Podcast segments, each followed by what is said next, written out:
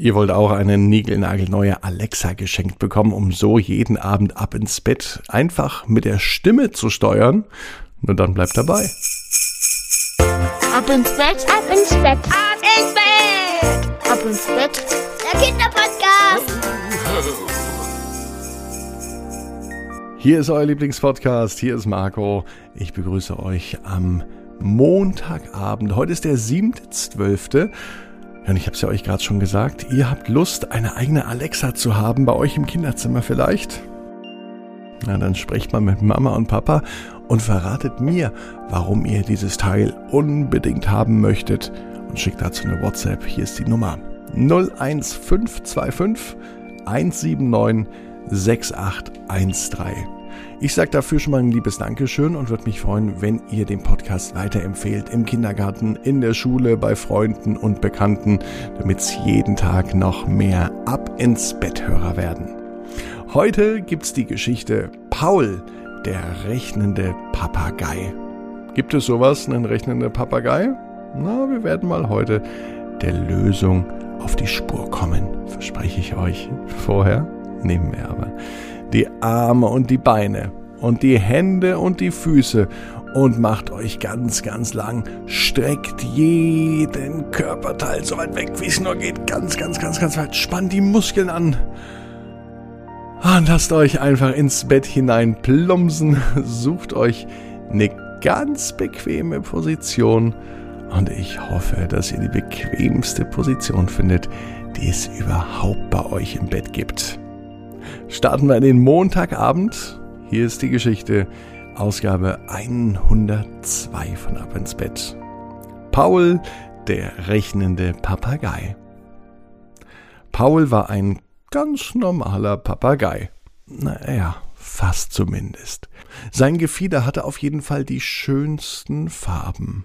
Der Kopf war ganz rot. In der Mitte des Körpers war er meistens gelb mit leichten grünen Federn, und zum Schwanz hin wurde er türkis und blau.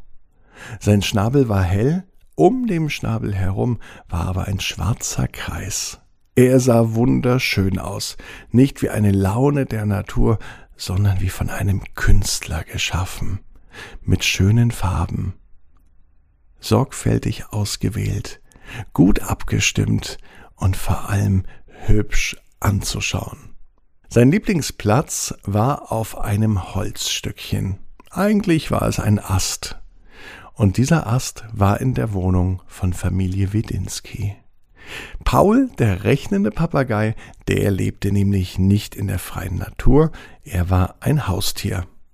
So wie andere Hunde und Katzen haben, hielt sich Familie Wedinski einen Papagei.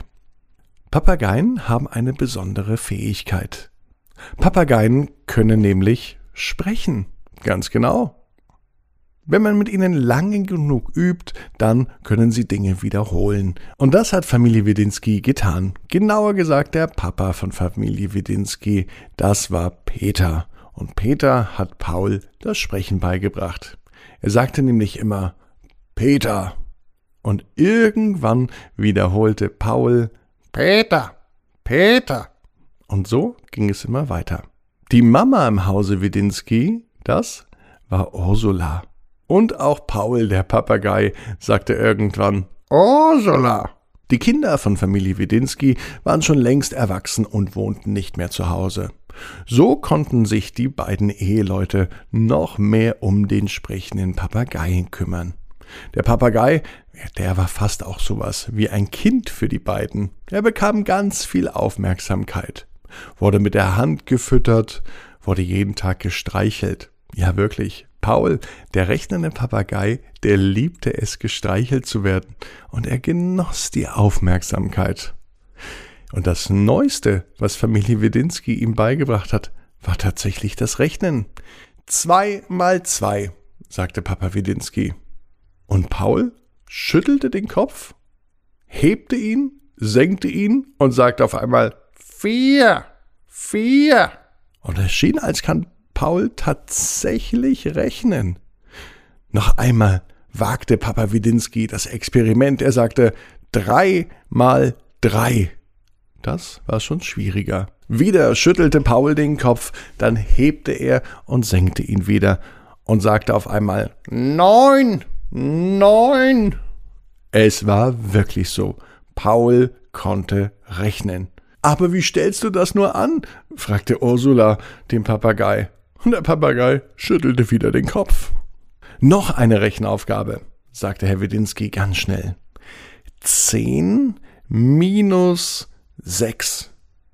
Der Papagei schüttelte den Kopf, hebte und senkte den Kopf wieder. Nun ging der rechte Fuß nach oben und auf einmal sagte er Vier, vier. Und es war wieder richtig. Tatsächlich konnte Paul nun rechnen. Wie er das konnte, äh, das wusste niemand so genau. Auf jeden Fall haben im Laufe der nächsten Tage die Eheleute Widinski es weiter ausprobiert. Sie haben mit Paul gerechnet. Und nun waren sie schon so weit, dass Paul bis 100 rechnen konnte. Denn die Aufgabe, die jetzt Paul gestellt wurde, die war schon viel schwieriger. Fünf mal fünf. Und wieder. Paul schüttelte den Kopf, hebte und senkte ihn und sagte dann, ohne lang zu überlegen, 25, 25. Und die Besonderheit von Paul war tatsächlich auch, dass er die Zahl und die Antworten immer wiederholte. Und verwundert war Familie Wedinski, dass er noch nicht ein einziges Mal falsch gerechnet hat. Und so ging es Tag ein, Tag aus. Die neueste Lieblingsbeschäftigung war, dem Papageien Rechenaufgaben zu stellen. Und genauso ging es auch weiter. Die Aufgaben wurden immer schwieriger, doch die Antworten waren immer richtig. Herr Widinski nahm mittlerweile sogar einen Taschenrechner zur Hilfe, da er es selber im Kopf nicht mehr ausrechnen konnte. Paul, sagte er, was ist denn 2463 geteilt durch 47? Der Papagei schüttelte den Kopf, hob ihn, senkte ihn wieder und sagte, ohne lang nachzudenken, 52,4, 52,4. Und die Familie Wedinski musste es erstmal in einen Taschenrechner reintippen, um zu sehen, ob das Ergebnis stimmt. Und siehe da, es war richtig. Paul war ein außergewöhnlicher Vogel. Nicht nur ein ganz besonders hübscher Papagei, sondern wohl auch ein ganz, ganz, ganz schlauer Papagei mit seinen roten Federn am Kopf, seinen gelben Gefieder in der Mitte und die blauen und türkisenen Schwanzfedern, die so wunderschön leuchteten. Herr Widinski lag im Bett und auf einmal hörte er wieder, wie Paul nach ihm rief. Widinski, Widinski, sagte der Papagei. Und Herr Widinski schaute auf die Uhr. Es war morgens um sieben. Ja, aber wie konnte das sein? Und Paul der Papagei rief, Aufstehen, aufstehen, aufstehen. Und Herr Widinski wusste, dass er ein ganz besonderes Haustier hat. Er wusste allerdings nicht, ob Paul wirklich gut rechnen kann oder ob er am Ende vielleicht nur einen wundervoll ausgefallenen Traum hatte.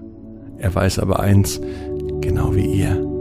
Jeder Traum kann in Erfüllung gehen.